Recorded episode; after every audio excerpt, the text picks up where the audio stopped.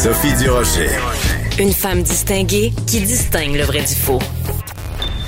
Vous écoutez Sophie Durocher. Cube Radio. Les rencontres de l'heure. Marie-Claude Barrette et Sophie Durocher. La rencontre Barrette du Rocher. Le 14 février, c'est la Saint-Valentin. Vous le savez, je vous l'ai dit d'entrée de jeu. Moi, c'est une fête que j'aime pas beaucoup, que je ne célèbre pas. Je me demande si Marie-Claude Barrette, elle célèbre ça, elle, la Saint-Valentin. Est-ce que c'est une fête que tu aimes, Marie-Claude? Pas tant. Non. Non, hein? Moi, je trouve ça, ben non, je trouve ça très, euh, la Saint-Valentin, personnellement, je trouve ça très commercial. Euh, et je trouve que ça met en relief aussi, on, on célèbre comme la notion de couple et, je trouve que l'amour, c'est oui le couple, mais c'est au-delà de ça aussi. Donc, moi, je trouve que ça je trouve ça limitant. Je sais pas. Je trouve ça. Euh, on est beaucoup dans le, le, côté inclusif des choses. Pour moi, c'est autre. On dirait que la Saint-Valentin, c'est le contraire de ça. Et euh, ben c'est ça. C'est commercial aussi. Tu je pense que euh, la pharmacie qui vend des cœurs en chocolat, les fleuristes qui vendent des fleurs, les restaurants qui servent des repas, euh, eux sont contents de cette fête, de, cette fête là.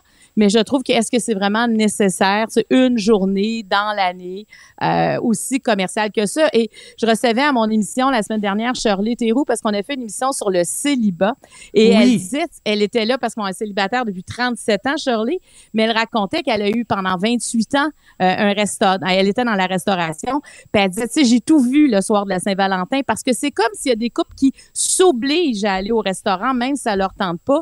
Elle dit, tu sais, euh, le, le gars ou la femme qui part avant le repas, euh, des repas où il y a rien qui se dit, ou des chicanes qui éclatent. Elle dit des malaises. C'est vraiment un soir où il y en a beaucoup. Et, euh, tu sais, là, je me disais, c'est quand même ça. On ne peut pas forcer ça le, le 14 février. Alors pour Mais- moi, c'est pas c'est pas une gra- c'est pas une célébration cette journée-ci. Ben, c'est que ça, c'est que ça met tellement de pression. Premièrement, les gens qui sont pas en couple ont l'impression que c'est des, des, des perdants ou des exclus ou des, des, des moins que rien parce que toute l'attention est sur oh mon dieu euh, vous vous devez célébrer l'amour cette journée-là célébrer le couple. Et aussi c'est comme si euh, la société nous disait il y a une seule façon de témoigner de votre amour puis c'est cette journée-là puis c'est de cette façon-là. Ça veut dire si tu vas pas manger au restaurant ou si t'apportes pas des fleurs ou si t'apportes pas un cadeau ben t'es pas un vrai amoureux ou t'es pas un vrai amant ou ton amour est pas sincère ton amour est pas réel. C'est quand même incroyable que ce soit pour des raisons euh, euh, qu'on jauge à, l'aune d'une- marque commerciale ou financière euh, le degré d'amour qu'on éprouve pour quelqu'un, c'est complètement ridicule. Puis tu sais, je veux dire, cette année, la Saint-Valentin, ça tombe un lundi. Habituellement, les lundis, la plupart des restaurants sont fermés. Puis là, tu sais, écoute, si tu dis à, à, à quelqu'un, ben moi, je vais fêter la, Saint- la Saint-Valentin le 18, tout le monde te regarde en disant, ben voyons donc, c'est pas cette journée-là que ça se fête. Ben, c'est pas- c'est- moi, je peux décider de fê- fêter la Saint-Valentin le 22 avril si ça me tente. Je trouve ça tellement ridicule, ces dates-là qui sont, qui sont décidées, mais ce dont tu parles, c'est aussi la stigmatisation des gens qui sont pas en couple. Être célibataire, là, les gens trouvent que t'es comme, euh, t'es comme défectueux. Ben c'est ça. Comme aujourd'hui, il y en a qui sont ni le Valentin ni la Valentine de personne sur le, plan de la fête de la Saint-Valentin. Et, c'est quelque chose parce que euh, j'ai décidé, moi, on a décidé ça avec mon équipe, au lieu de, vu que c'est la semaine de la Saint-Valentin, au lieu de faire toujours une émission sur le couple, comment euh, comment bien aller en couple, comment contourner les défis du couple, comment, euh, sais, comment tout il y a plein, plein d'émissions sur les couples, hein? même comment bien se séparer. Mais mais c'est toujours basé sur l'union. Et nous, on a décidé d'aller sur le célibat euh, parce idée. que parce que on n'en parle pas assez. Et et tu sais, le, cé- le, le célibat, c'est pas juste un trait d'union entre deux relations. Il y en a pour qui le célibat, c'est ce qu'ils souhaitent, c'est ce qu'ils vivent, et ils sont heureux ou heureuses comme ça. Et tu sais, les questions, ah, t'es seul, ah, euh, euh, t'as-tu un, tu sais, quand même, quand on est tout petit, là, déjà, je me souviens, moi, Oui. mes oncles, mes tantes, puis t'as-tu un petit chum, là? Tu sais, c'était déjà, il y avait déjà comme une pression de dire, ben non, j'en ai pas. Euh, tu sais, c'est, c'est, on, rapidement, et, et je reçois, euh, je- ça va passer demain, cette émission-là, j'ai reçu, entre autres, Christine Morancy, sais, qui est une femme dans Humoriste, 35 oui. ans, humoriste, euh, qui a déjà été en couple, qui a pas aimé cette expérience-là euh, et qui dit, regarde, là, moi, je suis tannée qu'on me voit comme quelqu'un qui est seul. Je, je suis célibataire, oui, mais je veux dire, je, je suis seule par choix. Je, j'ai envie de vivre ma vie Mm. comme ça. Puis, tu sais, tout le monde qui veut toujours me présenter quelqu'un comme si j'étais en attente de l'autre. C'est comme si j'étais Ouais. en attente Voilà. que toute personne est un potentiel amoureux, alors que c'est pas ça. Oui, c'est Pour ça que je disais tout à l'heure, c'est des, des la, la, la société les stigmatise comme s'ils étaient défectueux, comme si euh, le, le moment où ils vont être en couple, là ils vont devenir des individus normaux, membres de la société, puis en société on est en couple. Quand on n'est pas en couple, on est comme à part. Et euh, écoute, ma, ma belle-mère, Dieu est son âme, parce qu'elle est décédée depuis plusieurs années. Elle disait tout le temps, mieux vaut être seul que mal accompagné. Tu sais, si tu, tu, tu préfères euh, rester avec quelqu'un qui ne t'aime pas ou qui prend pas bien soin de toi ou que tu, tu sais que t'aimes plus, plutôt que de te retrouver toute seule parce que tu penses que c'est l'opprobre de la société d'être seule, ben c'est pas mieux.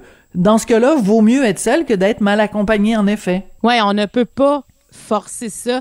Et moi, ce que je constate chez plein de gens qui m'entourent, moi, j'ai quand même beaucoup de célibataires dans mon entourage, puis c'est, c'est, elles, elles, elles, elles ou ils ne veulent pas nécessairement être célibataires, mais elles ne sont pas prêtes non plus à faire des compromis pour Mhm. être en couple.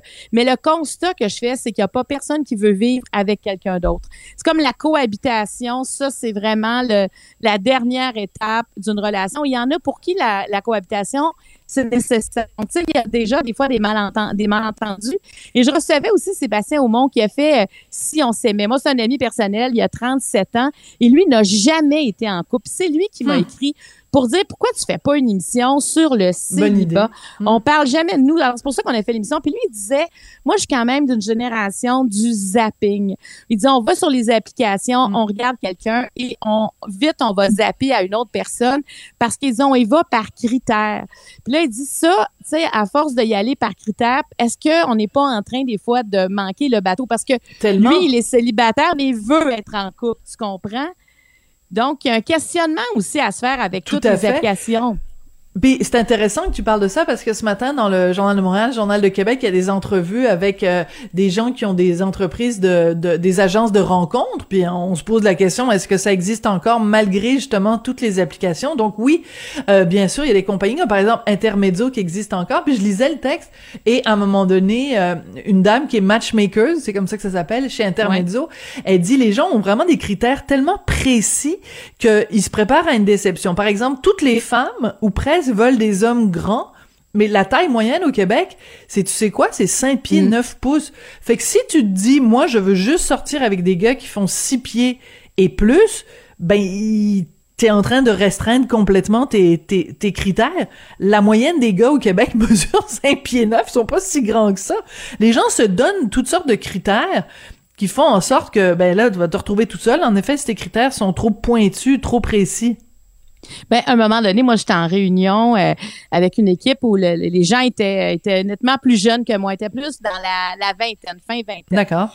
Et il y avait une discussion, puis à un moment donné, bon, il y en avait plusieurs célibataires, puis là, ils commençaient à dire, ben, moi, ce que je recherche, euh, c'est euh, la telle affaire, telle affaire, l'indépendance. euh, j'ai envie qu'il me, mettons, j'ai envie qu'il me, d'être émancipé euh, sexuellement, intimement avec un autre. J'ai envie d'être avec quelqu'un qui est indépendant financièrement. Ça, pas riche, mais dans le sens qu'il n'aura pas besoin de moi pour. Il y avait tellement de critères. À un moment donné, je dis, mais celui de l'amour, il arrive quand dans vos critères? J'avais jamais entendu, j'espère. Tu sais, tu sais, comme Ouais. tomber en amour, tu sais, avoir des. Il y en a qui recherchent que les papillons, Des mais quand même, ça en prend des papillons, là, tu sais, dans la relation. Tu sais, c'est pas juste des critères sur une feuille, parce que combien de gens disent, hey, j'aurais jamais pensé tomber en amour avec ce genre d'homme, ce, ce genre de femme, tu sais, alors que il faut aussi laisser l'espèce de chimie s'opérer à travers tout ça.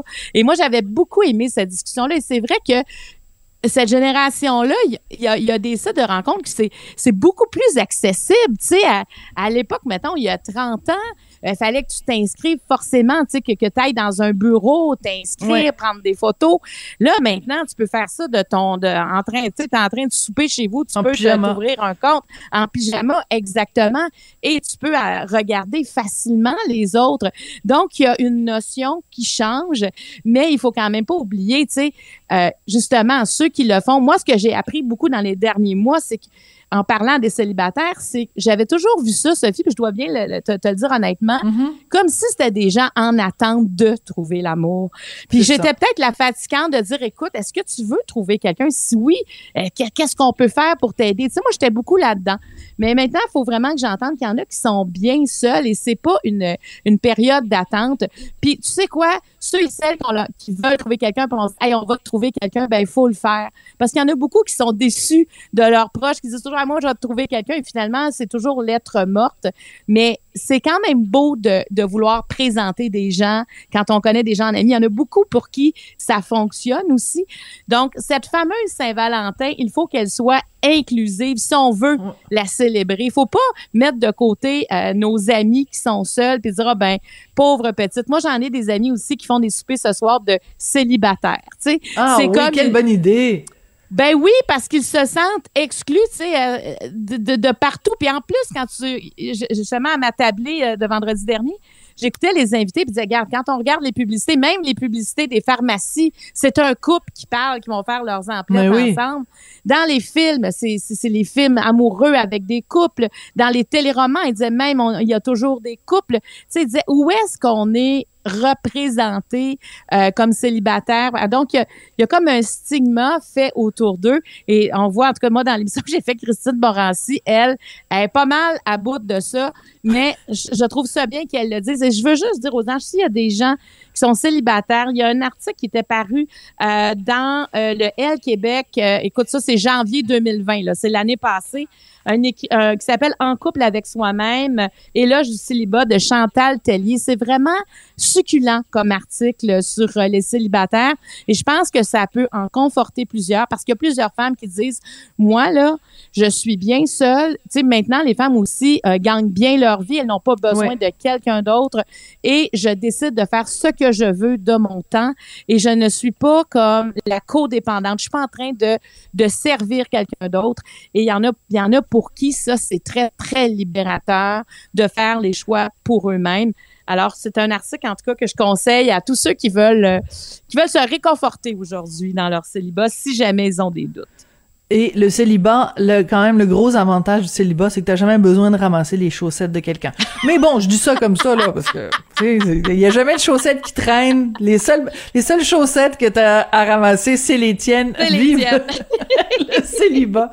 Euh, Marie-Claude, il faut absolument qu'on parle, et ça, c'est beaucoup moins drôle, euh, cette euh, nouvelle, cette information absolument hallucinante que nous communique euh, Héloïse Archambault, qui est euh, euh, reporter qui suit le domaine de la santé pour le Journal de Montréal, Journal de Québec. Les chiffres sont effarants. 1400 patients décédés aux urgences des hôpitaux l'année dernière, faute de lits disponibles sur un étage.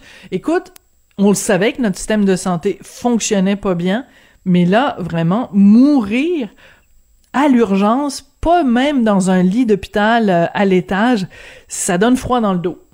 Absolument. Puis il faut dire aussi que ces 1400 cas-là étaient là depuis au moins 12 heures. C'est important parce que des fois, tu peux arriver à l'urgence puis on constate un décès aussi. Donc, ça fait 12 heures minimum qui sont là. La moitié de ceux-là, ça faisait plus de 24 heures. Et on n'a pas pu les transférer dans une chambre, justement, pour mourir dans la dignité. Et ce qui vient me chercher, Sophie, c'est que c'est pas la première fois qu'on lit ça. Ça fait des années et on ne peut pas s'habituer, on ne peut pas accepter cette situation-là quand on sait que quelqu'un euh, va mourir puis qui est dans une civière, dans un couloir, il n'est pas nécessairement avec ses proches. Est-ce qu'il a aussi euh, les, les soins pour soulager sa douleur? Hein? Parce qu'on sait que quand quelqu'un euh, est en fin de vie, des fois, on va lui donner de la morphine, on va calmer la douleur pour que les dernières minutes ou les dernières heures qu'il passe avec la famille passe le mieux possible. Il y a des soins qui sont habituellement attribués à, aux gens en fin de vie. Et là, ce qu'on comprend, c'est que bon, le personnel est débordé, mais le personnel, mais il manque d'espace aussi. Tu sais, comment Mais ça oui. se fait? Moi, je, je- comment ça se fait qu'on les transfère pas? Euh, Est-ce que ça a besoin d'être une chambre de luxe ou juste au moins un espace privé réservé à ça?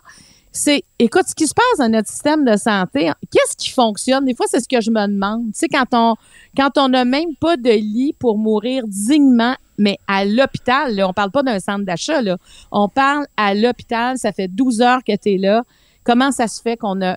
Et tu sais, si on parlait au personnel, ils diraient, ben, on ne saurait pas quoi faire avec. Ben oui, Euh, on n'a pas, pas, le choix. personnel. Mais qui peut répondre à ça?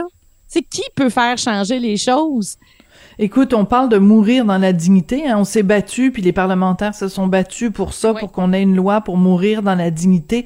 Des gens qui souhaitaient euh, avoir une fin de vie, ben là, c'est des gens qui ont rien demandé, qui ont rien souhaité, et ils meurent dans l'indignité. C'est vraiment totalement inacceptable. Donc, à lire dans le Journal de Montréal, le Journal de Québec euh, ce matin. Marie-Claude, bonne non-Saint-Valentin, puis on se reparle euh, demain.